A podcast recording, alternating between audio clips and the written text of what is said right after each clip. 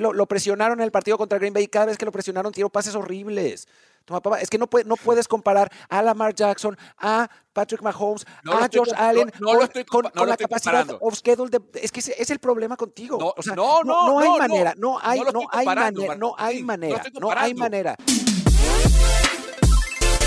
Lo más trendy en la semana NFL vive en Trend Zone, con la cobertura experta que tú necesitas saber. Trend Zone. Trend Zone. Ya tenemos finalistas de conferencia y son los que todo el mundo esperaba. Bueno, algunos esperaban a los Bills, pero no, llegaron los Chiefs finalmente, pero el resto, pues son los Niners, son los Lions y son los Ravens y se van a poner buenísimos. Y bueno, eso además de los partidos divisionales que estuvieron francamente espectaculares. Valió muchísimo la pena la ronda divisional. Toma papá, te doy a ti la palabra sobre Mariano porque ganaron los Niners. Ganaron los Niners, apenas les costó, pero ganaron. Un abrazo a los dos, Mariano, a Martín, a la raza Trenson que nos ve como todas las semanas. Yo quiero felicitar públicamente a, a Mariano y a sus Green Bay Packers porque hicieron un partido gallardo, inteligente, valiente, ordenado, dentro de las líneas de lo que el partido exigía. Tienen un equipo joven, el más joven de la NFL, que vino a Santa Clara y casi, casi elimina a San Francisco y se hubiese convertido en el primer sembrado 7 en jugar una final de conferencia. Lo que hizo Green Bay es para que los aficionados cabeza de queso estén muy felices y motivados por el futuro de la franquicia. Dicho eso, dicho eso, los partidos de fútbol americano duran cuatro cuartos, no tres. Y Jordan Love jugó mejor que Brock Purdy tres cuartos. Pero el cuarto, que en este partido y en la mayoría de partidos de playoff es el más importante, lo jugó mejor Brock Purdy que Jordan Love. Y en este programa, en este programa, se le ha criticado, slash exigido a Brock Purdy que haga lo que hizo el sábado. No, que al final jugar tres cuartos, el cuarto no jugó mal. No, porque lo dijeron contra Cleveland. Cuando llovió y Brock Purdy guió al equipo hasta la zona de gol de campo y falló el gol de campo, Jake Moody, que era para ganar, no para empatar el juego, para ganarlo, y se le criticó. Cuando yo lo defendí contra Minnesota, porque jugó tres cuartos buenos, pero en el cuarto cuarto lanzó dos intercepciones con una conmoción, se le criticó. Entonces yo espero el mismo trato ahora con Brock Purdy, porque tuvo una serie buena antes del cuarto cuarto, que fue la serie para el touchdown de George Kittle, ¿no?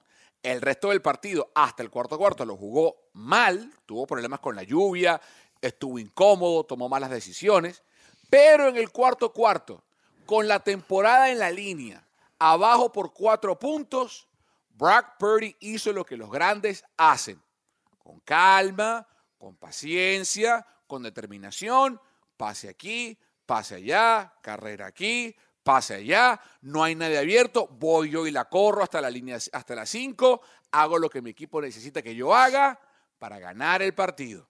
Y luego Jordan Love tuvo el balón con un minuto de distracción para ganar y tiró un pase que recuerda aquel que tiró Brett Favre contra su cuerpo y que no se debe hacer jamás. Entonces, toma, papá, ya se gastó todo su tiempo. No. Después de, este, este, discurso de cuatro minutos y medio sobre Brock Purdy, eh, se acabó el tiempo de toma papá. No, eh, ahora, Mariano, tiene cuatro intervenciones de un minuto. después de todo lo literal, literal, tengo aquí el reloj. Hiciste una, una Rolly Cantú no, porque Van, Van cuatro minutos, pero empezamos a grabar tu train zone, la entrada tuya y todo lo demás. Duró 15 van segundos, minutos. 15 segundos duró. Entonces, dicho eso, dicho eso, mis Niners están por tercer año consecutivo en la final de conferencia.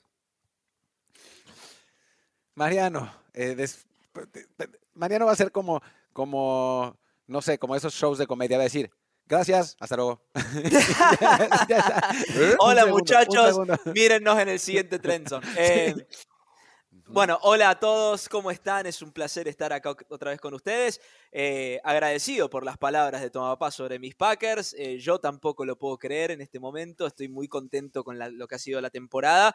Ganó el que era el mejor de los dos equipos, sí, se terminó imponiendo a la larga eh, la experiencia de los Niners en este tipo de situaciones, porque como bien marcaba Tomapá, en el cuarto cuarto es donde ahí yo creo que el equipo de Shanahan sacó a relucir esa experiencia y se expuso que Green Bay es el equipo más joven de la liga.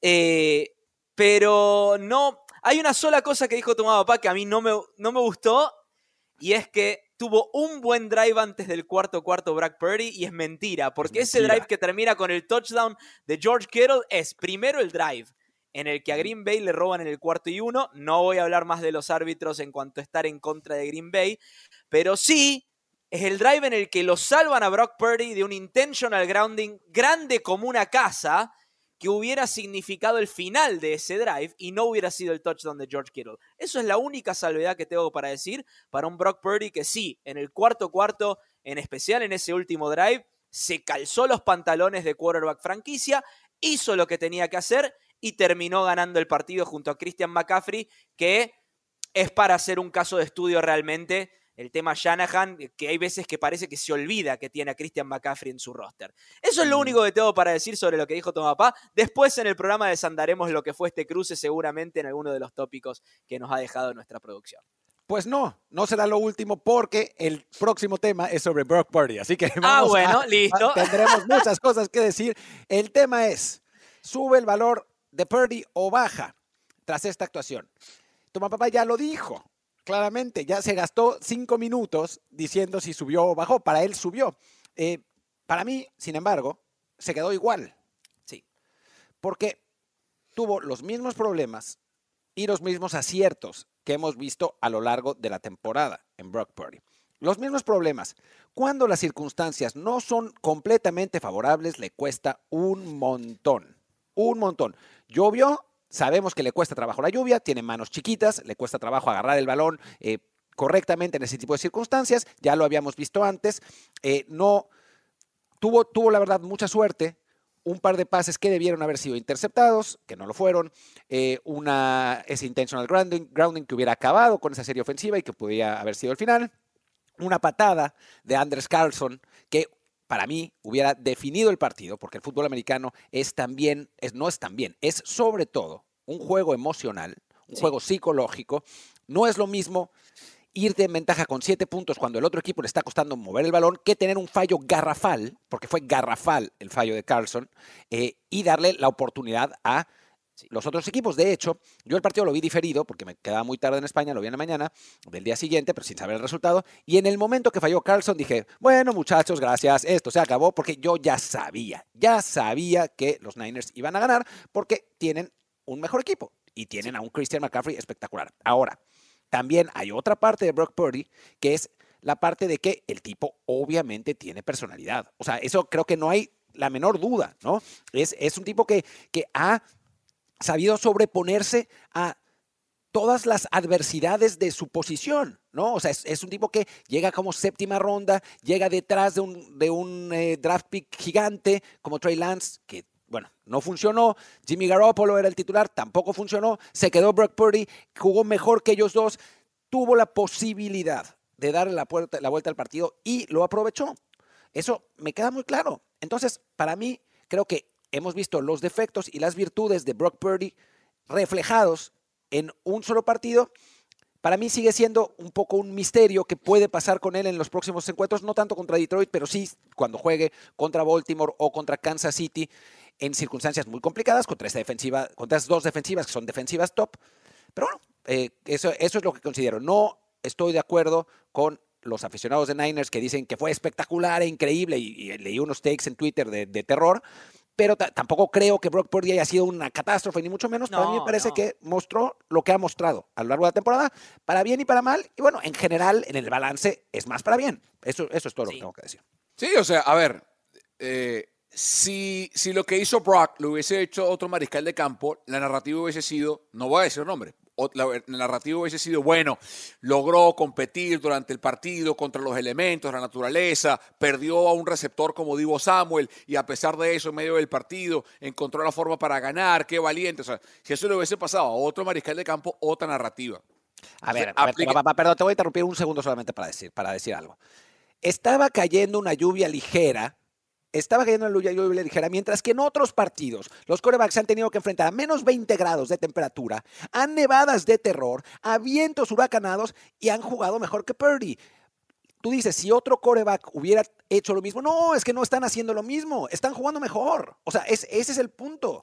No, no, no, no tienes que poner hipotéticos. O sea, es que e, ese es el problema con, con, los aficionados de los Niners. Martín, Martín, me interrumpiste primero. Sí, tú, Martín, minutos tú, vez. tú, y tú hablaste 8 ahorita, Martín. Contra Cleveland, tú, Martín, tú dijiste, Brock no puede ganar en la lluvia. Es que le cuesta. Es que no puede ser. Jugó horrible ese partido. Jugó horrible ese partido. y perdió y lo criticaste. Perdió a Divo en ese partido. Divo se lesionó. El hombre igual pareció una copia del partido contra Cleveland. La diferencia era que fue en casa y aquel fue en la carretera. Entonces, ahora con lluvia y sin Divo, hizo lo que pediste. Ganó el partido.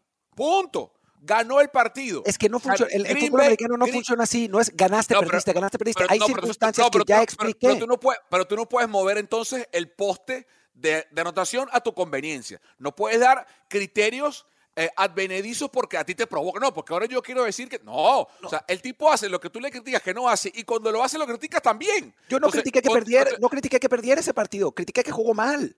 Porque jugó muy mal ese partido. a ver. Martín, y, yo te, y yo te dije, Martín, llevó al equipo hasta la zona para ganar el partido con un gol de campo. Y dijiste, pero es que no lo ganó. Entonces, ahora lo ganó.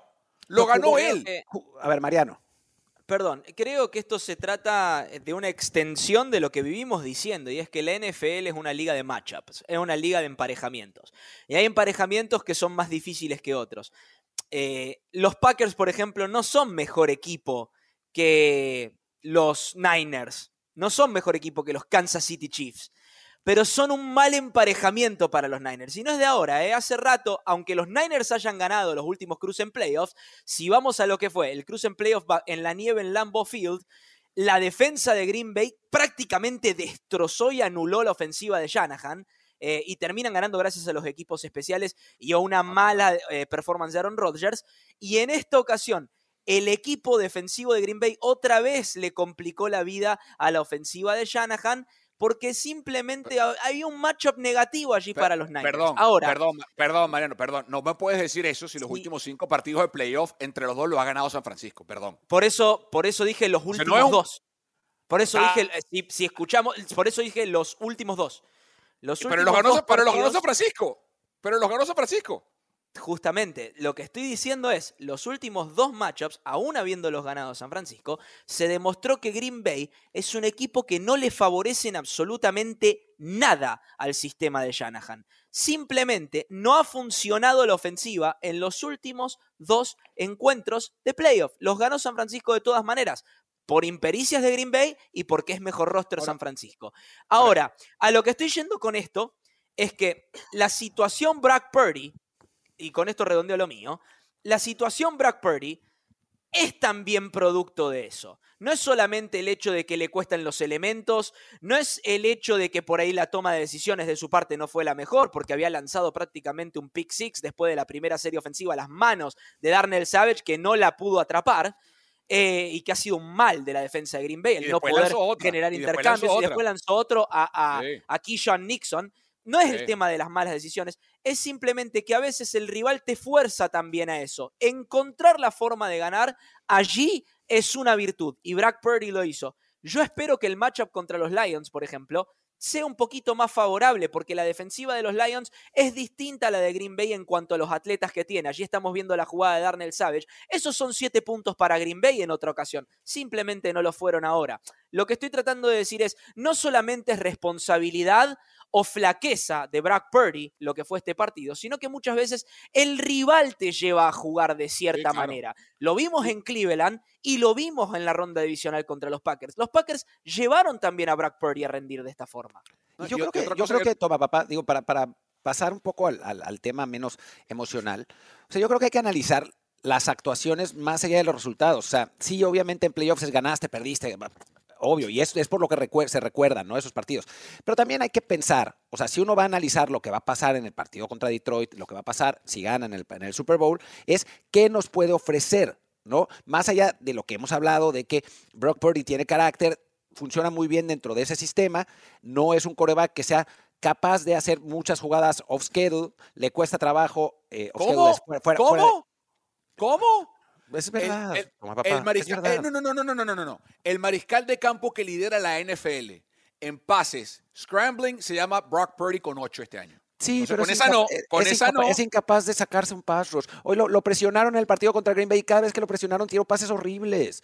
Toma, papá, es que no, puede, no puedes comparar a Lamar Jackson, a Patrick Mahomes, a Josh Allen con, la capacidad of schedule. De, es que ese es el problema contigo. No, o sea, no, no, no, hay manera, no hay, no hay manera, no hay manera, no hay manera. O sea, nosotros decimos, Brock Purdy no es tan bueno y dices, lo odias, lo odias, Brock Purdy, eh, eh, eres, eres un hater de los Niners. Es que Brock Purdy no, puede hacer esto. No, sí puede, es el mejor. O sea, maestro, un poco, un mínimo, un mínimo, así, sí, chiquito de objetividad. Martín, Martín, yo lo, que te, yo lo que te pido es que si vas a criticar a Brock Purdy, hazlo con elementos estadísticos en la mano. No me puedes decir que es un mariscal de campo malo en off-schedule si el tipo lidera la NFL en pases de touchdown fuera en scramble. Sí, pero los, los scrambles pueden ser, uno, de programados. Dos, que... No, no, no, no, no, no, no, no, tú no programas, no, no, no, no, no, tú no programas un scramble. Esa no, eso no existe. Claro que sí, rolas al, lado de, rola, rolas al lado derecho y mandas el pase. Segundo, que te salgas demasiado pronto eh, bajo la presión. Tercero, que eh, tus jugadores estén solos a la hora de recibir el balón. Uno ve los partidos, o sea, lo que pasa es que tú solo ves los partidos de los Niners, parece. Uno ve los partidos uno ve los partidos y ves a Mahomes, ves a Lamar Jackson, ves a Josh Allen y hacen jugadas que no puede hacer Brock Purdy. O sea, el, pase que hizo para George Kittle es un pase normal, el touchdown. Con todo respeto, con todo el respeto que merece Brock Purdy como quarterback franquicia, y no es poco romper los récords de los Niners que rompió, porque la verdad que no es poco, eh, y, la verdad tuvo números monstruosos esta temporada. Hubo pases que hizo Jordan Love esa noche que yo no creo que Brock Purdy pueda hacer. en especial aquel rolando hacia la izquierda que consiga Romeo Dobbs. El, atléticamente no lo puede hacer. El pase que, hizo Brock Purdy aquí está bien, es un buen pase, no es un pase excepcional, es un pase que un quarterback franquicia tiene que hacer.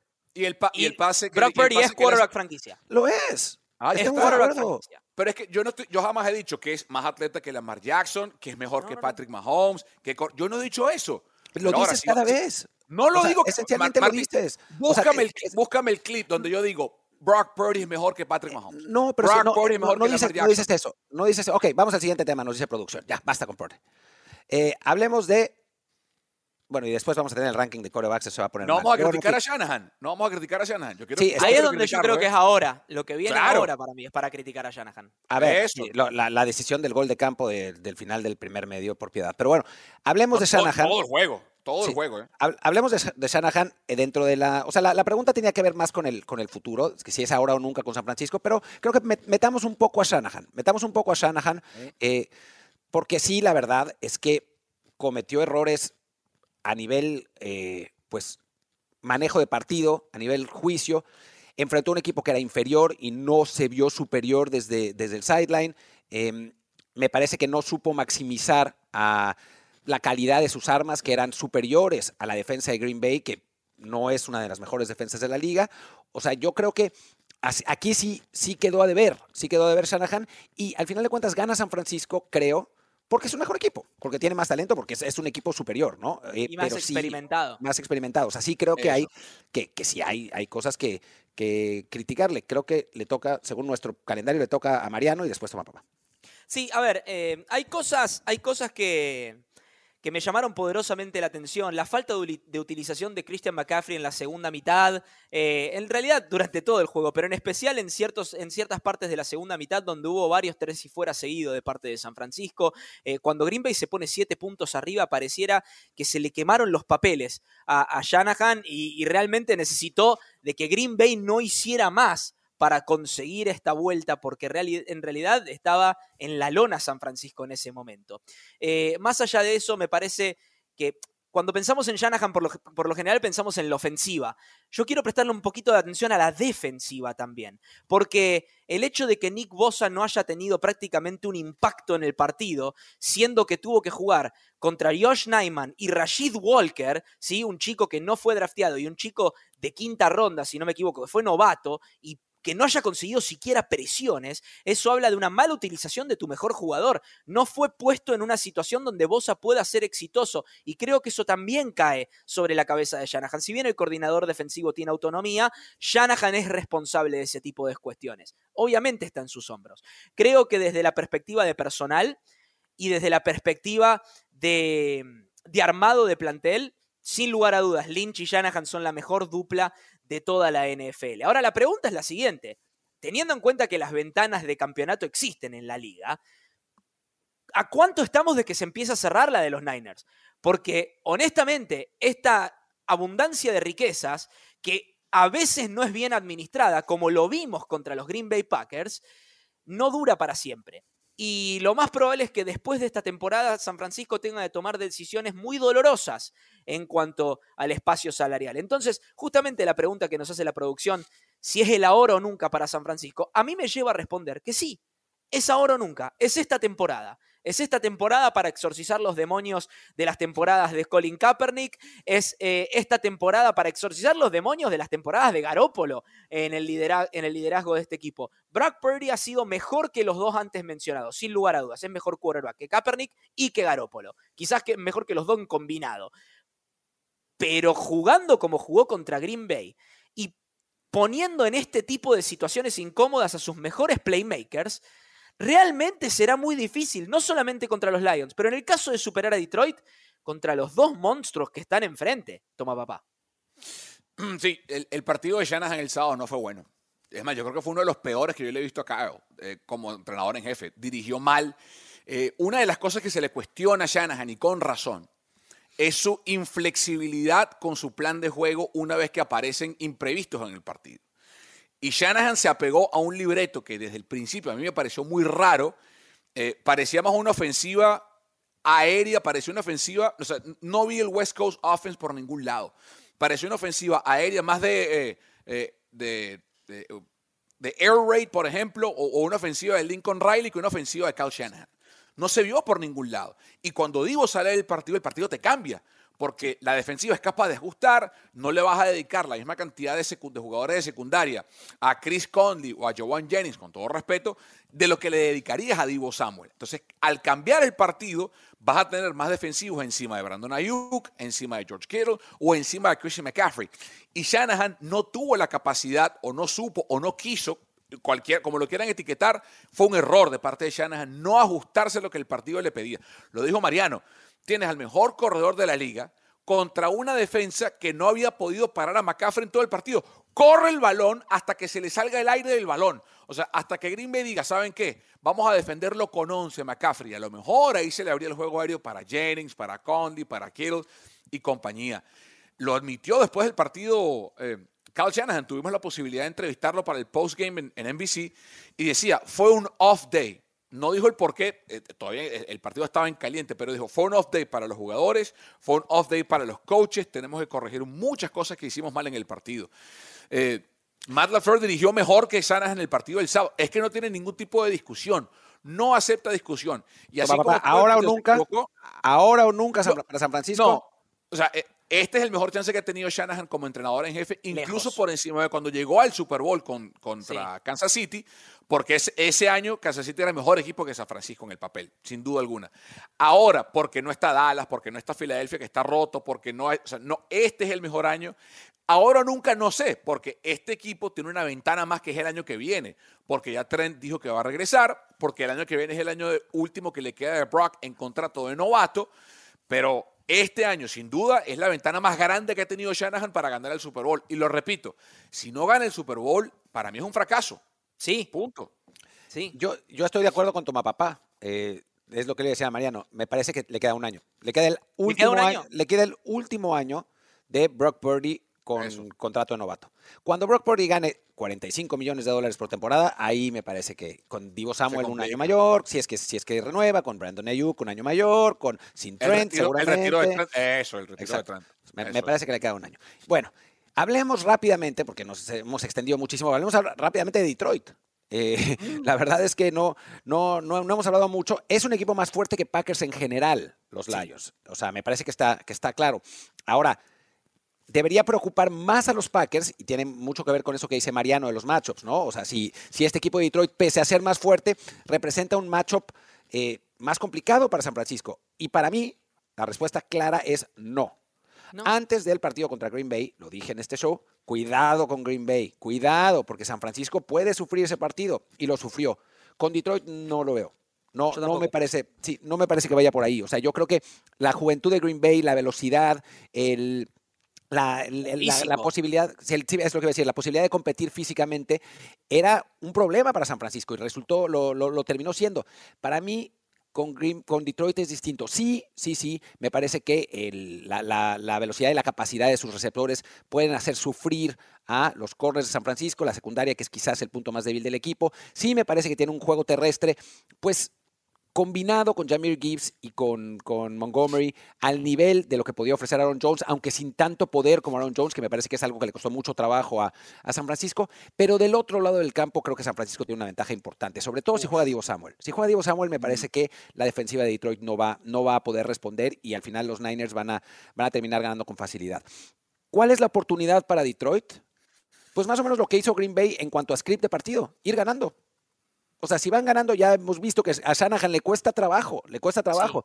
Entonces, Detroit tiene que sacar ventaja, tiene que atacar pronto, tiene que atacar bien. Ha tenido buenas series ofensivas iniciales en, los partidos, pasó en el partido contra Tampa Bay y después el equipo se cayó y terminaron empatando 10 a 10 hasta el tercer cuarto que, lograron eh, escaparse. Creo que por ahí va, pero sí me parece, eh, toma papá, que para los Niners es un partido más, digo, no voy a decir fácil, porque no, estos partidos no son fáciles ninguno, pero es un partido más asequible.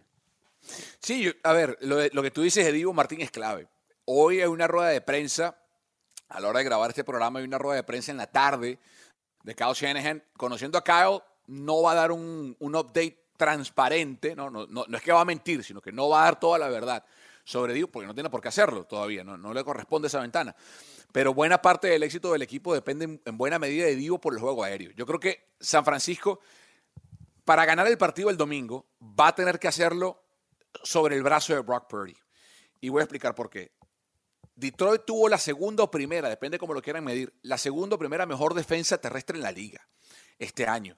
Eh, las yardas por partido permitidas fueron la segunda mejor detrás de Chicago. Eh, las yardas por jugadas permitidas fueron de las mejores en la liga. Pero algo pasó, Martín y Mariano, el domingo, que Tampa Bay le pudo correr el balón a Detroit. y ojo, y lo corrió con Rashid Rice y con una, eh, perdón, Rashad, White. y una línea ofensiva que no es la mejor de la liga, la de Tampa, ¿no? O sea, no es que eh, corrieron detrás del equipo de, de esa línea de Filadelfia.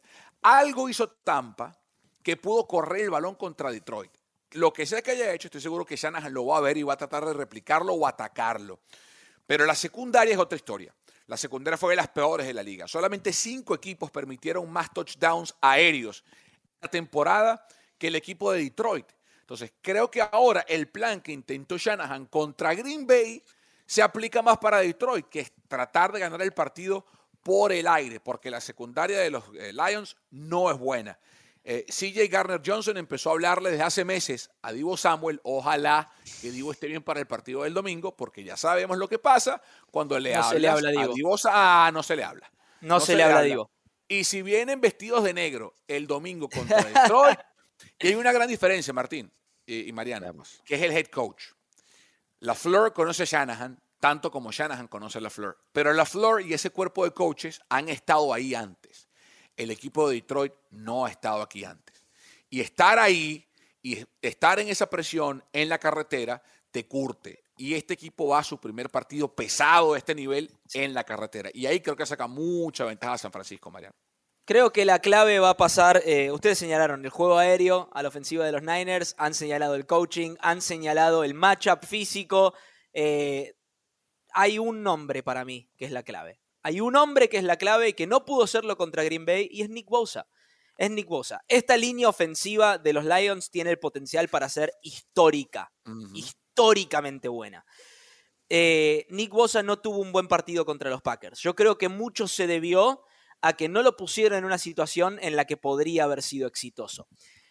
Jared Goff, a diferencia de Jordan Love, es un quarterback que al, que si se lo golpea rápido, si se lo golpea primero y se lo golpea temprano, se dobla a la mitad. Lo vimos en el Super Bowl contra los Patriots jugando para los Rams. Bill Belichick lo sentó varias veces en el suelo y no jugó más Jared Goff. Green Bay, esta misma temporada, en el Día de Acción de Gracias, le pegó dos veces en el primer cuarto y Jared Goff no fue más el mismo. Ahora, si los Lions establecen la corrida y su letal, porque créanme que es el mejor juego de play action de toda la NFL, si establecen el juego terrestre y el de play action, ahí es donde los Niners van a estar en sus propios talones defensivamente y van a estar en serios problemas para detener esta ofensiva de Detroit. La clave está en golpear a Jared Goff. Y no lo digo golpear para lesionarlo. Capturar a Jared Goff. Jared Goff es un quarterback cuando está de pie y es otro tipo de quarterback cuando le cuesta mantenerse de pie porque el pocket, el bolsillo, se le derrumba encima. Así que para mí la clave pasará por Nick Bosa. El problema, Mariano, es que la línea ofensiva de Detroit es muy buena. Es o sea, es raro, es raro, es raro que, Jared Goff esté en problemas. Y además, Jared Goff tiene algo que es muy interesante.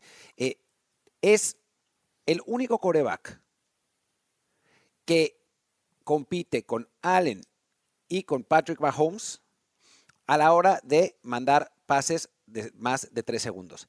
Y lo que, con más de tres segundos en el pocket. Y, lo que es increíble es que, bueno, Mahomes y Allen compran tiempo.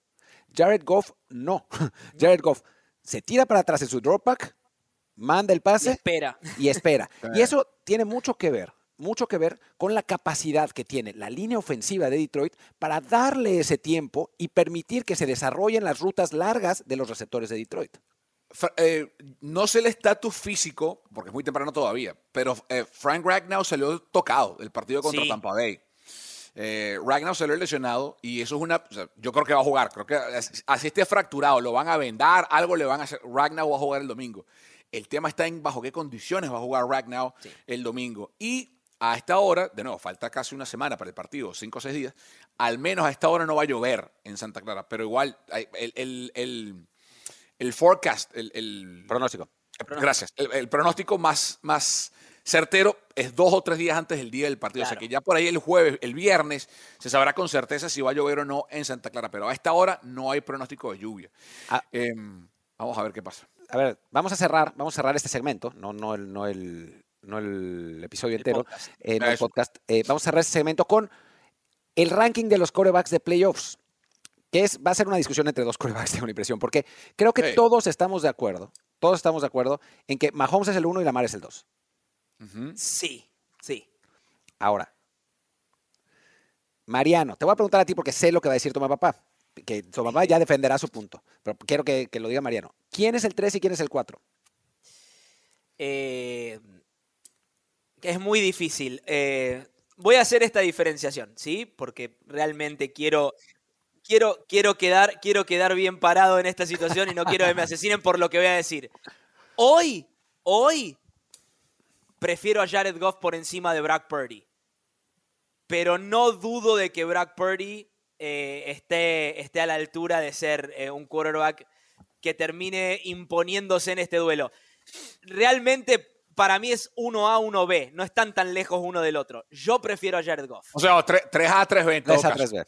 3A, 3B, eso es lo que quise decir. 3A, 3B. Eh, me quedo con Jared Goff, pero realmente es un tema de preferencia, de, experiencia, no porque Brock Purdy sea tanto peor que él. Toma, papá. Eh, señor productor, ¿tenemos la gráfica, por favor, o no? Ah, pidió una gráfica. Ya vos, cómo nos agarran offside. A ver, la, vi, pero se perdió. La vi, pero se perdió. Salió por un segundo. Salió por un segundo. Me están, ¿ves? Hay sabotaje industrial aquí en este programa. Hay sabotaje tecnológico. creo, que, creo, que se veía, creo que se veía muy chiquita. Ahí está. No, se veía. Yo no la veo. Yo no la veo. Yo no la veo. Yo tampoco. Yo sí. Yo ahí está. Ahora sí, ahora sí, ya está, ya está. Ahora sí. Ahí está. Ahí está. Año 2023. Año 2023. Jared Goff tiene dos estadísticas por encima de Brock Purdy. Y recuerden que Brock no jugó un partido, lo descansaron en el último partido. Eh, pero bueno, que es yardas totales y yardas por juego, y yardas por juego le gana por menos de dos yardas por juego. En todo lo demás, Brock Purdy en su primer año como titular, porque fue este, el año pasado jugó media temporada, Brock fue mejor en todo que Jared Goff, incluyendo que fue elegido el Pro Bowl y Goff no. Son números prácticamente idénticos igualmente Ah, en que eh, lo supera. ¿ah? Bueno, Porque, pero a ver, 11 y 12 intercepciones, 31 y 30 pases de touchdown, o sea, son números prácticamente Ey, idénticos. Lo supera. Yardas por tierra, que Martín dice que, que, que Brock no, no, hace, no, no improvisa. Son más de 100 yardas eh, por tierra, más que tuvo Brock porque, Purdy. porque, porque Jared Goff es una estatua. O sea, si Ah, hay bueno, un quarterback que bueno, no corre, es Jared Bueno, Goff.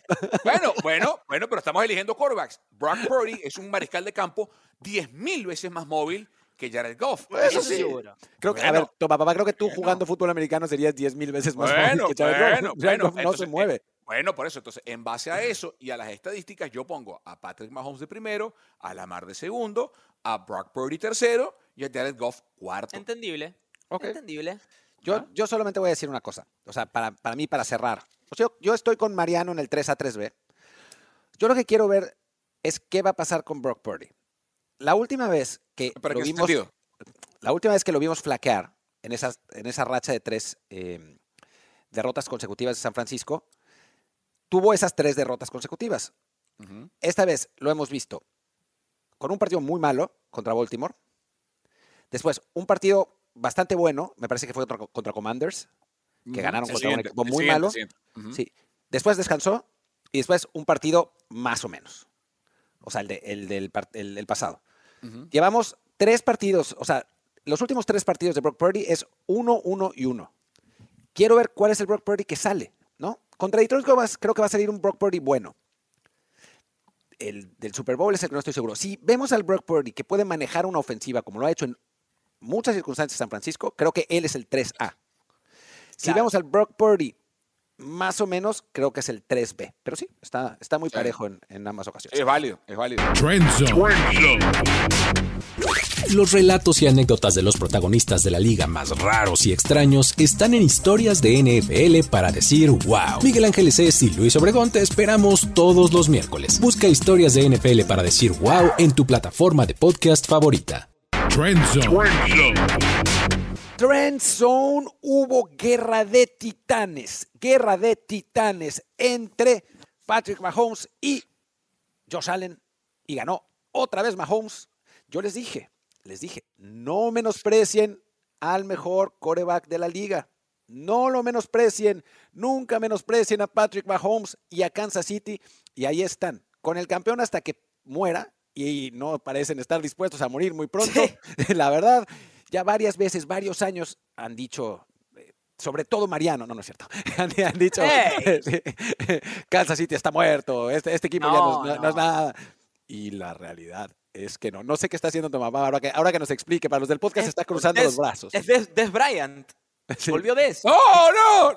Explica- explícanos, toma papá, por qué ese, ese gesto de, de tache de, que, te, que pones enfrente de la cara. ¿Cómo, ¿Cómo describiste, un abrazo a todos, cómo describiste el duelo, Martín? ¿El duelo de qué? De titanes. ¿Cómo puede ser un duelo de titanes cuando uno siempre le gana al otro? El otro nunca ha ganado un MVP, no ha llevado a su equipo siquiera, o sea, lo llevó una vez al AFC Championship y lo perdió. Tenemos que bajarlo con Josh Allen, ¿eh? Vamos a bajarlo un poquito. Vamos a, vamos a calmarnos un poquito, ¿eh?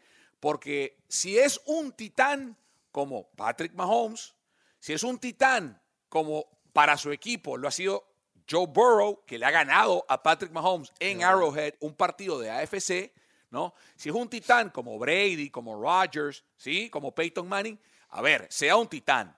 Un titán no puede, Martín, perder dos partidos consecutivos divisionales en casa. No puede perder todo el tiempo con el balón en la mano para ganar el partido. No, paremos un poco. Un gran mariscal de campo tiene los atributos físicos. Titán, no, Titán es Patrick Mahomes.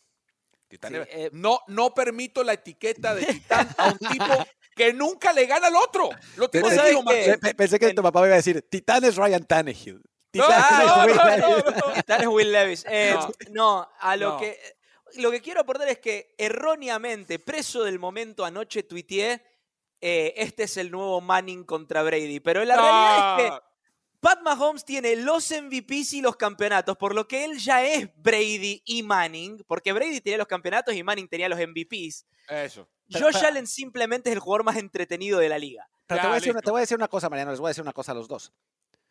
Los primeros seis enfrentamientos, seis enfrentamientos entre Brady y Manning, los ganó Brady. O sea, sí puede ser el nuevo Brady Manning. Quizás dentro de- Pero- de, de entre otros tres enfrentamientos. Claro, ahí está. Pero. Peyton ya tenía MVPs. O sea, Josh todavía no nos ganó ninguno, no ganó ningún MVP. A ver, entremos, entremos en materia. Entremos en materia. Sí. Eh, que va- vas- vamos a entrar en materia con, en orden cronológico con los Ravens. Vamos a hablar de los Ravens, después hablaremos de, de Mahomes contra, contra Josh Allen. No estamos hablando suficiente de los Ravens. ¿Por qué? Porque descansaron la semana pasada, después esta semana ganaron fácil, muchas veces eh, presos de la, de la emoción por la ronda de wildcards, nos olvidamos de que un equipo que está sembrado número uno puede ser muy bueno. Entonces Sí. pensamos, bueno, es que CJ Stroud y Houston, ah, llegó Baltimore y jaja. El primer, le, le costó el primer cuarto y después simplemente eh, pues reventaron a los, a los, a los Texans El en el segundo medio. A ver, ¿son los Ravens contendientes de verdad? Y esta pregunta la hace Kerim Ruiz, productor, que es fan de los Ravens y que quiere que contestemos que sí, porque todavía tiene dudas. Pero la pregunta, yo le pregunto cuándo no ha sido. Eso es lo que iba a Claro. decir. Es absolutamente contendiente. O sea, desde la Claro. semana Desde 5 o Londres. 6. O sea, es, es- la verdad es que estos Ravens son hoy por hoy creo que el mejor equipo de la liga. ¿No? O sea, el equipo más completo de la liga. Eso, eso es lo que parece. Porque además, porque además, lo han demostrado cada vez que han enfrentado a otro contendiente. No solamente ganando por poco, le han puesto unas palizas feroces a todos. O sea, le hicieron Sí. 80 mil puntos a, a Miami, le ganaron fácil a San Francisco, eh, ahora le ganan eh, sin ningún problema a Houston. O sea, estos Ravens son muy contendientes hasta el punto que se hace medio aburrido hablar de ellos, porque bueno, aquí vivimos de la polémica y de tal cosa y el partido cerrado. Los Ravens ganan tan fácil sus partidos que se vuelve complicado hacer un análisis porque la verdad es que están siendo dominantes en todas las facetas del juego. Sí. O sea, están haciendo estrellas a jugadores que novatos como Say Flowers, muy veteranos o más bien que se pensaban acabados como eh, OBJ, a el que iba a ser su tercer corredor, Justin, eh, Just- Justice Hill, perdón, Y Ah. ganan, si- y ganan si usó la cerrada ti- titular como marcante. Claro.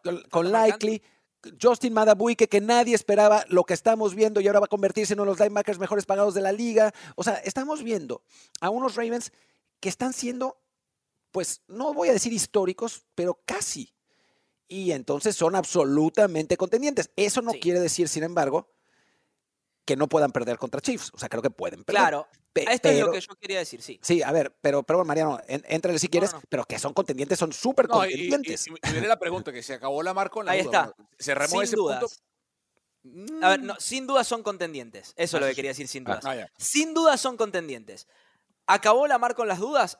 En lo que a mí respecta, no. Y no porque no haya jugado bien. Lamar es mi candidato al MVP y creo que el de toda persona con sentido No, común. ya lo ganó, ya lo ganó. Ya lo tiene, ¿sí? Lo tiene en la bolsa y bien merecido porque jugó increíble toda la temporada. Ahora, las dudas no vienen sobre las capacidades físicas o de juego de Lamar Jackson. Vienen del lado de lo que le ha costado toda su carrera, que es el partido grande. A Lamar Jackson le cuesta el partido grande, le costó en Louisville y le ha costado hasta ahora en Baltimore. Por primera vez tendrá el partido de campeonato en el MT Bank, eso es enorme, es una atmósfera muy hostil para el que sea, para, el equipo que sea es una atmósfera hostil. Ahora, si yo hoy, ojos cerrados, ¿sí? tengo que elegir un ganador, yo voy con el que me ha demostrado en este escenario que no le pesa y es Patrick Mahomes. Entonces, no acabó con las dudas Lamar Jackson. Las puede exorcizar esas dudas ganándole a Patrick Mahomes y avanzando al Super Bowl. Hasta que yo vea eso, voy a dudar de este, de este Lamar Jackson. Pero repito, no como jugador, sino como quarterback que puede dar el paso extra, porque le ha costado toda su carrera ese paso extra. Sí, de acuerdo. Tiene que por lo menos llegar al Super Bowl. Porque no, no lo hemos visto. Eh, Va a jugar su primer juego de campeonato. Lamar Jackson. Claro. O sea, no había llegado siquiera al AFC Championship. Entonces, ya por ahí eh, exorcizó un demonio, pero le falta el grande, ¿no? Y le viene el papá de los demonios, ¿no? El, el, monstruo de tres cabezas o de cuatro, como lo quieran ver, que son los, los Chiefs, eh, con Reed, Spagnolo, con Kelsey y con Patrick Mahomes. Eh, yo creo que lo dijo Martín, no, no, vale la pena expandirse. ¿Cuándo no han sido candidatos estos Ravens? Todo el año, o sea, desde que, desde que se establecieron como candidatos, cuando la temporada arranca y se ve lo que eran, eh, era, si no el mejor equipo de la AFC, desde que tambaleó Kansas City y tambaleó Buffalo, o sea, el único equipo que nunca estornudó fue, fue Baltimore. Y por más que los tres hicimos un ranking de mariscales de campo en otro segmento, y, o si escuchan en el podcast, antes del podcast, y todos elegimos a, Patrick Mahomes 1, a Lamar Jackson 2, ¿sí? Eh, tiene que demostrar Lamar Jackson por qué no es el 1. Y eso le va a tocar hacerlo enfrentando al 1. Por más que sabemos que los mariscales de campo no juegan uno en contra del otro, ¿sí? Y que la defensiva de los Ravens es mejor que la defensiva de los, eh, de los Chiefs. Para mí no, para mí tiene que por lo menos llegar al Super Bowl. Luego hablaremos si lo gana o lo pierde y cómo lo gana y cómo lo pierde. Para mí el problema en el partido, eh, o la gran deuda que va a tener, o la gran, que a lo mejor no le pasa, ¿no? Pero quiero ver cómo responde Lamar Jackson, Martín, cuando no, si no puede usar las piernas. Me explico si los Chiefs arrancan ganando temprano 7 o 14 a 0, que luce complejo por la defensa de Baltimore, ¿sí? Saca en buena medida el juego terrestre de los Ravens de la ecuación. Este año Lamar Jackson va a ganar el MVP lanzando para 24 pases de touchdown. Será la menor cantidad de pases de touchdown para un MVP mariscal de campo, creo que en la historia de la liga. Si no, por lo menos en los últimos 20 años seguro. tiene que, tiene que ser, ¿no? Sí es un número muy bajo, pero porque Jackson depende de sus piernas para crear, o sea, es un arma doble, pero su principal arma son las piernas primero, el brazo después. Entonces, si, la, si Lamar Jackson tiene que depender de ser un tipo que lance 30 o más pases para ganarle a Mahomes y a esa defensa, se le va a complicar. Pero los Ravens son es el mejor equipo de la liga. A ver, Pasemos al siguiente tema. Ya hablamos de los, de los Ravens. Vamos a, hablar del, pronóstico del partido eh, un poco más adelante, pero ahora pasemos al juego de Chiefs contra Bills, ¿no? Que es el, fue el partido en, en, la medida de que fue un partido extraordinario como espectáculo eso no quiere decir que ambos equipos sean mejores que los Ravens. Simplemente explicar que como se enfrentaron entre ellos y los Ravens se enfrentaron a un equipo evidentemente inferior, pues entonces vale más la pena hablar de el eh, Chiefs contra Bills, que fue un, verdadero clásico, ¿no? Eh, bueno, dice esto, Mahomes demostró que puede ganar de visitante. Yo no sé y lo dije en el, en el pasado, ¿por qué había dudas de que Mahomes podía ganar de visitante en playoffs? O sea, eh, es el mejor coreback de la liga, ¿por qué no iba a poder? ¿no? O sea, no, no es que sea algo así como, oh, qué, qué, qué difícil es ganar de visitante playoffs. A ver, es difícil, pero no para Mahomes, ¿no? O sea, si tú eres, no sé, eh, Mac Jones, pues debe ser muy difícil, ¿no? Claro. Si es Patrick Mahomes, pues seguramente no, es tan difícil. Pero, creo que la duda venía porque no lo había hecho, más que, más, o sea, no era una duda. No lo hemos visto nunca fuera de Arrowhead. Claro, o sea, no, no, era una duda, de, no creo que lo haga, sino que no lo hemos visto antes. Ya, ya, pero era, era un escenario que era que se podía prever, pues, ¿no? No, es como que hubiera pasado, eh, fuera algo rarísimo, ¿no? Y Chiefs jugó realmente muy bien, fue muy, muy bueno. O sea, fue, la verdad, para mí, superior a Bills en el partido. Y eso que tuvimos a unos Bills que me parece que tuvieron un plan de juego muy consistente, muy bueno, un, gran trabajo de Joe Brady eh, corriendo con el balón, no, no él pues, pero de, que el, equipo lo, que, lo que corrió con el balón, sobre todo tres cuartos. Después, ya una vez que ajusta españolo y que le corte el juego terrestre a Bills, entonces se pone complicada la situación. Ahí sí me parece que, que le cuesta más trabajo. Josh Allen eh, empieza a tratar de hacer hero ball, empieza a, a mandar malos pases. Stephon Diggs suelta, bueno, no suelta, más bien se le escapa entre las manos una bomba espectacular de Josh Allen, que va a ser uno de los pases de la temporada. Ese tipo de cosas cambian el partido. Me parece que Chiefs tendría que haberlo ganado antes.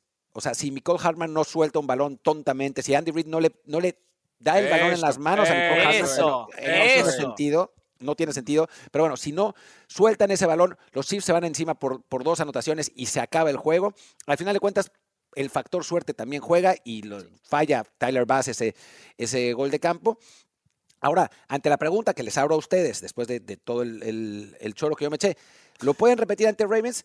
A ver, no va a ser lo mismo, porque la defensa, sobre todo la secundaria de Ravens, es muy superior a esta secundaria de los Bills, que está toda lesionada, pero con Patrick Mahomes a Patrick Mahomes no se le puede minimizar nunca. Ya lo aprendimos a la mala. O sea, Patrick Mahomes es capaz de elevar su nivel para ganarle a cualquiera, aunque no le gane por 20 puntos, aunque le gane Sí. por 3 cada partido.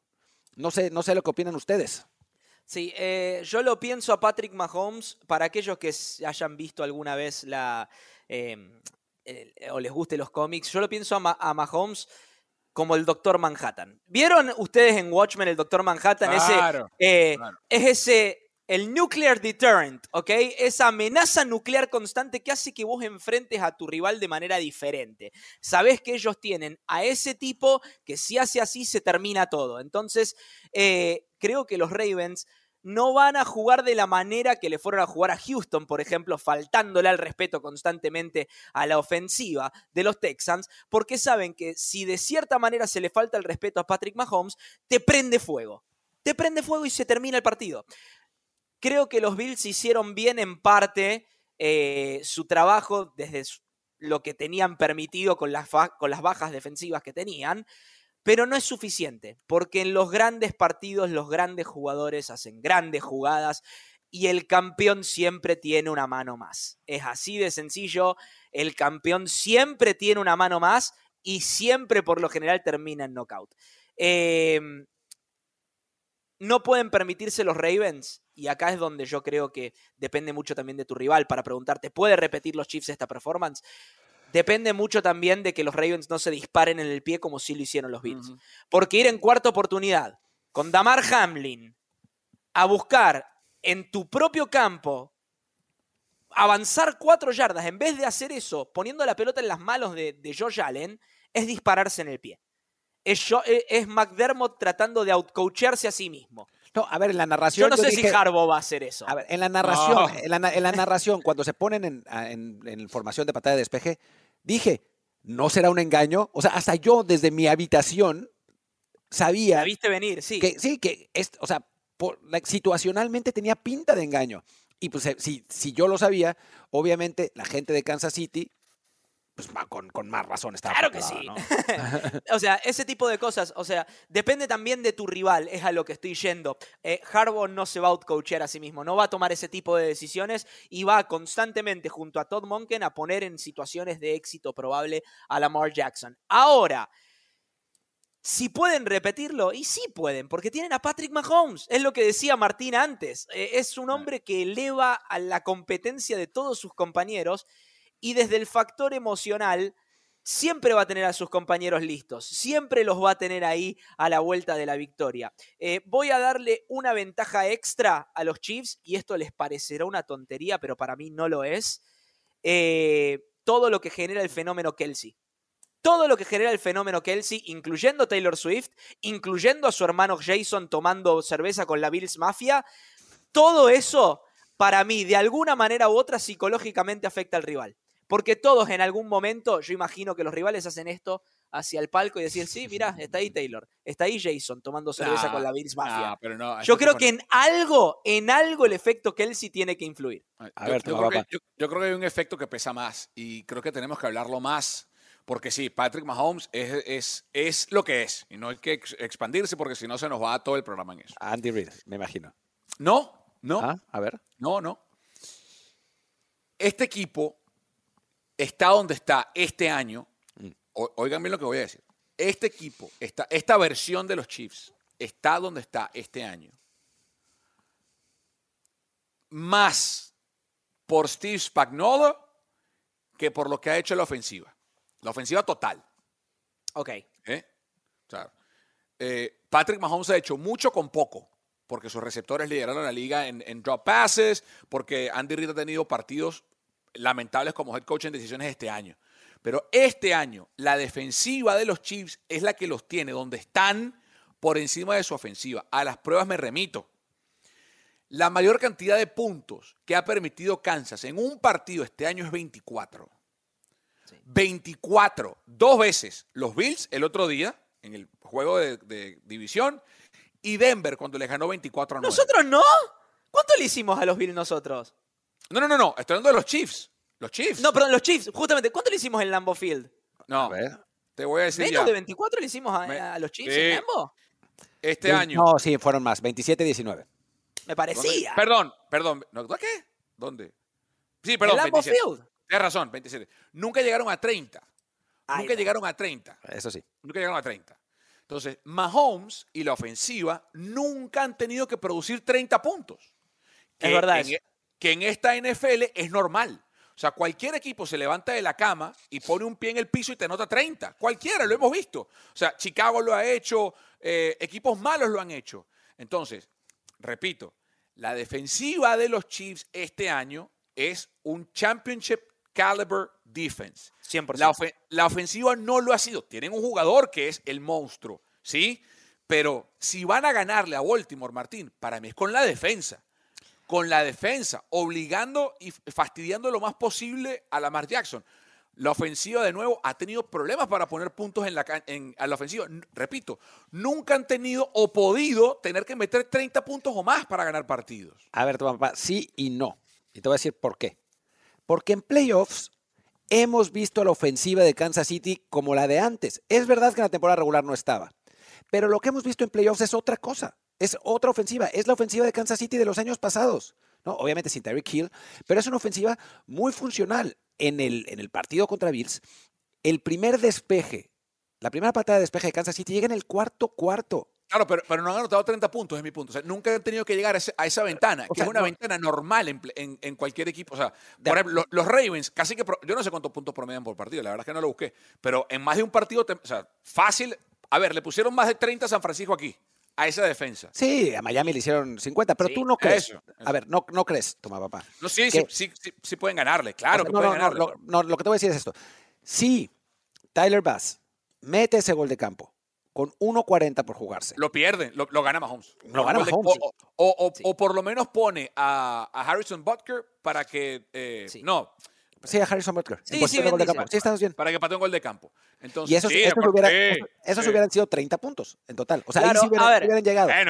a lo que nos referimos también es este aura de invencibilidad que tiene Patrick Mahomes en el que 30 segundos parece una eternidad para él.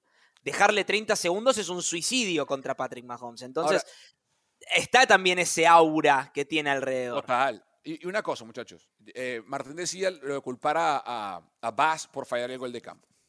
Yo creo que toda la responsabilidad al final, porque compartía, o sea, tú dijiste, Martín, perfecto lo de McDermott, fue un error horrible lo del el despeje, la defensa lo salva cuando, cuando obliga el fumble de, de Michael Hartman. Em, pero Josh Allen otra vez, y fíjense cómo se utiliza de forma casi que peyorativa o despectiva el título Game Manager para, para describir a ciertos mariscales de campo en la liga. Cuando justamente lo que necesitaba Buffalo de Josh Allen el domingo es que fuese un game manager. Intentó ser un superhéroe en la última serie cuando el partido no se lo pedía. O sea, es cierto, ocupaban al menos un gol de campo para empatar, pero tú de verdad quieres darle el partido empatado con tiempo en el reloj a Mahomes. No, al menos obliga a lo que tenga que recorrer toda la distancia para ganar con un touchdown. Pero si Josh Allen es un game manager y toma los pases cortos que tenía totalmente abiertos para acercarse mucho más, capaz ganan el partido y Josh Allen, por no ser un game manager y tratar de ser un superhéroe que no ha podido serlo nunca en playoff, pierde el partido. Sí, sí, aunque también hay que decir que es verdad que no ha podido hacerlo nunca en playoffs, aunque la derrota de hace dos años contra Mahomes, Josh Allen perfectamente podía haber sido el superhéroe. Lo que pasa es que el, la moneda al aire no le da la posibilidad. O sea, ahí sí le, salió lo de Sergio Slinger, Mariano. Sí, también hay que, es un caso de estudio la historia de estos Bills. Eh, otra vez White Right, la patada. Eh, en serio, en serio es para estudiar si no hay. Ah, yo no creo que haya una franquicia que haya sufrido más en este tipo de instancias que los Bills en su historia. Porque le sale todo mal. Super Bowls. O sea, ya no, se puede, no se puede. Y el Super Bowl contra los Giants, que es el White Right que dice Mariano, es una cosa absurda. no tiene sentido. Entonces, también es un caso de estudio esto de que y, yo replico las palabras de Martín. Es un deporte de emociones el fútbol americano. También está, y esto a lo que me refería del aura de invencibilidad de Mahomes, también está el aura perdedora que tienen estos Bills, que cuando llegan a este tipo de instancias es, ok, ¿qué va a pasar ahora? Ok, acá viene, acá viene donde perdemos, ok, acá es donde todo nos sale mal. Y eventualmente, con esa mentalidad, las cosas te salen mal. Entonces, Stephon Dix se puede quedar mirando el festejo del rival durante cuatro años más si quiere. Eh, podemos hablar de los checkdowns que no fueron, podemos hablar de la patada de Tyler Bass. La realidad es que los Bills como organización, si bien son una organización que ha hecho las cosas de manera brillante en los últimos 10 años, son perdedores, es una organización perdedora. Nos guste o no nos guste admitirlo y con mil disculpas Ma- a todos los fans de los Bills que están del otro lado. Yo, yo no sé si decir los perdedores o decirlos eh. ¿Cómo ya? Es que es un. Porque no son perdedores, la verdad. Es O que sea, no, no, perdedores no- han sido los Bears. Perdedores han sido los Bears o los. Lions hasta este momento, por ejemplo. Es Yo no sé los Browns. yo- el, problema, el problema es, creo que los Bills no son perdedores, simplemente no son una franquicia que sepa ganar. Ahí está, a eso es lo que me es refería. Eso, eso, eso. Buenas palabras, en mejores Bien palabras dicho. de las que elegí yo. Sí, bien dicho. bien Bueno, pasemos al, a las- al siguiente tópico, que es, ¿cuál de los dos equipos de la FC tiene más posibilidades de vencer a 49ers o Lions en el. Super Bowl? Baltimore. Baltimore. Baltimore. Ay, yo no sé. Yo no sé. Está bien que Pat Mahomes, como dijimos antes, Pat Mahomes es Pat Mahomes, pero como equipo, dame a. Baltimore. Sí, sí. Sí, o sea, sí, sí, sí. Pero creo que la posición de quarterback es desproporcionadamente más importante en el fútbol americano. Es la posición más importante en cualquier deporte, ¿no? O sea, eh, hay pitchers en, en el, en el béisbol, pero son intercambiables, no, no puedes pichar todos los partidos seguidos. eh, hay, está Messi en el, en, el, en el fútbol, pero es Messi, ¿no? No hay, no hay nadie más. O sea, no, el 10 de cada selección no es Messi, ¿no? Pero el Claro. quarterback es el único jugador que toca el balón esencialmente en todas las posesiones que tiene, en todas las jugadas que tiene. un Ofensivas, equipo, ¿no? sí. Entonces, su, su valor es desproporcionadamente más alto. Ahora, la pregunta es, con este Lamar Jackson, el de esta temporada, si el valor de Patrick Mahomes es tanto más alto como para eclipsar al resto del equipo. Estoy de acuerdo que Baltimore es mejor equipo y estoy, lo hemos visto en la temporada regular que Baltimore pues, le puso palizas a todos, ¿no? Ahora, incluyendo a los Niners. incluyendo a los Niners, ¿no? ¿Eh? Ahora, hijo, yo no sé si en una última serie ofensiva de un Super Bowl, yo prefiero enfrentarme a Lamar Jackson que a Patrick Mahomes. O sea, sí, pero es que, a lo, mo- es que a lo mejor Baltimore no te permite llegar a esa última serie ofensiva con, desventaja. O sea, el- Baltimore te pega temprano y a lo mejor el partido se acabó en el segundo cuarto, Martín, o en el tercero. Entonces, capaz no hace falta. O sea, los Chiefs creo que tienen más posibilidad de que el partido llegue abierto al cuarto cuarto y ahí sí lo que tú dices entra en juego. Yo creo que Baltimore es más capaz de destrozarte durante tres cuartos con su defensiva y el juego terrestre y que el partido se acabe antes. a ver, Sí. Y por consiguiente, ya, que ustedes lo dejaron tan claro, el siguiente tema y con el que vamos a cerrar es hacer el power ranking de los equipos que restan. Uno, dos, tres y cuatro de los equipos que restan. A ver, arranquémonos. Yo tengo la impresión, tengo la impresión de saber cómo viene el de tu papá, pero arranquemos con Mariano, que me parece que puede ser, puede ser más abierto. Voy a empezar poniendo a los Baltimore Ravens como el mejor equipo del NFL, de los que restan. Voy a poner segundo a los, a los eh, San Francisco 49ers. Tercero a los Detroit Lions. Y cuarto a los Kansas City Chiefs. Como equipos estamos hablando, ¿no? Como equipos en líneas generales. Voy a poner a los Lions por encima de los Chiefs solamente por el hecho de que los considero en líneas generales, sí, si consideramos el todo con el todo, un mejor equipo que Kansas City. Ahora, si se cruzaran San Francisco, perdón, se cruzaran los Lions contra Kansas City, yo digo que yo le doy la ventaja a Kansas City. No tiene lógica, pero el fútbol americano es un tema de matchups. Yo entiendo lo que, lo que estoy diciendo no, es- no tiene mucha lógica, pero en cuanto a matchups, yo prefiero a Kansas City por encima de Detroit. Como equipo en líneas generales, dame a los Lions por encima de los Chiefs. Pero el orden para mí va Ravens, Niners, Lions, Chiefs. Tu papá. Ravens, Niners, Chiefs, Lions. Me esperaba esa, me esperaba esa. Y yo voy a ponerle polémica porque me divierte.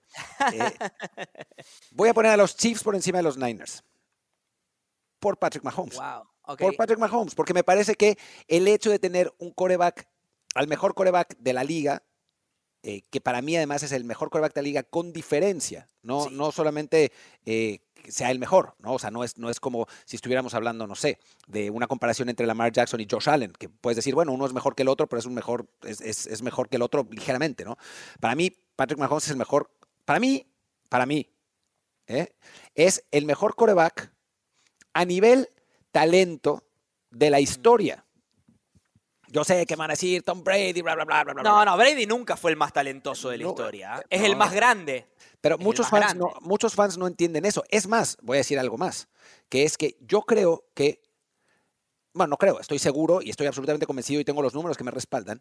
En este momento de sus carreras, Patrick Mahomes es infinitamente superior a Brady.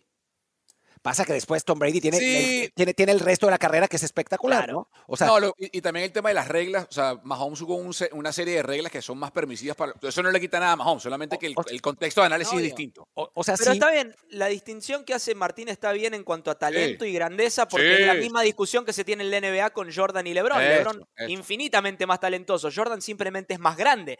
Eh, Aaron Rodgers, infinitamente más talentoso que Tom Brady. Tom Brady simplemente es el más grande. Sí, y pasa también que Tom Brady los primeros seis años tiene, o sea, gana los dos Super Bowls que gana en muy buena medida por la enorme defensiva de Bill Belichick. También. ¿no? Después cambia el, balance de poder en esos Patriots y es Tom Brady el que lleva a Belichick, ¿no? Pero los Sí. primeros años son, son de Belichick sobre Brady. Entonces, me parece que esa distancia hace que me hace poner a los Chiefs por encima de los Niners, a pesar de que en cuanto a roster, los Niners es, es mucho mejor equipo, o sea, eso, eso me parece que está claro, ¿no? Eh, ahora, como dice, como dice Mariano, si juegan Chiefs y Niners, uf, bueno, pues es que es tirar un volado, ¿no? O sea, no, no Yo me tengo muy inclino con claro los Niners ahí. quién vaya a ganar, ¿eh? O sea, creo que si el partido está cerrado, lo terminarían ganando los Chiefs, porque Mahomes puede definir el partido al final, como pasó en aquel, en aquel Super Bowl, pero si los Niners se despegan, terminarían ganando quizás hasta por paliza, ¿no? Es, Sí. es, es complicado. Creo que sí coincidimos todos en que los Ravens son el mejor equipo, y para mí, Sí. para mí, los Detroit Lions están muy por debajo de los otros tres.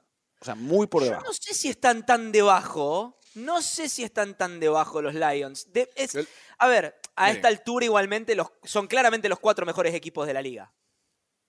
Yo Eh, les voy para a mí decir- llegaron los cuatro mejores equipos de la liga. Mire, yo les voy a decir algo. Y ahí la gente se burló en los comentarios cuando dije, hace un- varios programas, que cuidado y empezaban a hablar del despido de Siriani si perdían contra los Bucks. Y perdieron contra los Bucks y vieron carteles de los fans de los Eagles pidiendo la Sí. salida de Siriani. Y si lo bancan es porque probablemente no pudieron firmar el que querían para reemplazarlo, que era Belichick o, o Vrabel, quién sabe. Pero bueno, eh, aparecieron los reportes, aquí gente en los comentarios, que, "Ah, que tu papá está loco. Se los dije una semana antes. Ahí les va esta. Oigan esto que les voy a decir. Miedo me da. Miedo me da lo que va a decir tu papá. Escúchame. Quiero ver cómo luce en el futuro Dan Campbell como entrenador cuando pierda a Ben Johnson y a Aaron Glenn. No digo más nada. No digo más nada. Como Siriani perdió a sus coordinadores. a eso es lo que está yendo. Ah, bueno. Ah, bueno. Sí, que porque, que- Andy, porque Andy Reid ha perdido a coordinadores en defensa y en ofensiva y el equipo no se le mueve. Shanahan. Shanahan lo mismo. Shanahan. Sha- Shanahan ha perdido a, a dos coordinadores defensivos consecutivos y coordinadores ofensivos. O sea, él es el coordinador ofensivo, pero perdió a McDaniel, a Sale y a Dimico Ryans y el equipo no se le mueve. A ver, muchachos, nosotros, lo- los Packers, le encajamos a Nathaniel Hackett a Denver y luego a los Jets A haciéndoles nosotros, creer que era una gran Bueno, pero eso fue al revés. todo Eso el- fue al revés. Era, Eso A ver, fue al era todo la flair. A ver, no, pero hay, no, me parece que hay una, hay una diferencia. A los Broncos se lo encajaron pensando que era una gran mente ofensiva. A nosotros nos lo encaja Rodgers. O sea, es traigan a mi amigo y yo me voy a su equipo. Y entonces por eso se lo llevan. Nadie Pero a lo que voy es que era la mente era la ofensiva. flair ahí. Sí, obvio, obvio, obvio. Bueno, pues muchísimas gracias por acompañarnos. Ah, bueno, no, no hicimos pronósticos. Entonces, Ah, dale. pronósticos de, los de los partidos. Rápido. Voy yo, si, les parece. Mi Super Bowl son los Ravens contra los Niners. Me reservo comentario sobre cómo saldrá ese partido. Lo hablaremos en Las Vegas. Toma, papá. San Francisco contra Baltimore. O sea, la misma. Yo voy a ir con los Chiefs. Ya no, no voy a bien. volver, no voy a co- volver a cometer el error de, de decir que pierde Mahomes, porque cada vez que lo dice, que lo digo, gana. Bueno, Gana. digo, gana, gana. Así que bueno, en fin. Muchas gracias por acompañarnos. Muchas gracias, Mariano. Muchas gracias, Toma Papá. Muchas gracias a todos. Raza Trenson. Yo soy Martín del Palacio. Nos vemos muy pronto con más y mejor NFL. Chao, chao. Esto fue Trend Zone. Talentos. Martín del Palacio. Carlos Mauricio Ramírez. Mauricio Ramírez. Rolando Cantú. Rolando Cantú. Y Mariano Cinito. Mariano Cinito. Producción. Kerim Ruiz. Ruiz. Productor asociado. Alejandro Cabrera. Alejandro Cabrera. Productores ejecutivos. Gerardo Chapa Chapa. y Luis Obregón. Luis Obregón. Voz en off y diseño de audio. Antonio Semper. Antonio Semper. Un podcast de primero y diez para NFL. Trend Zone.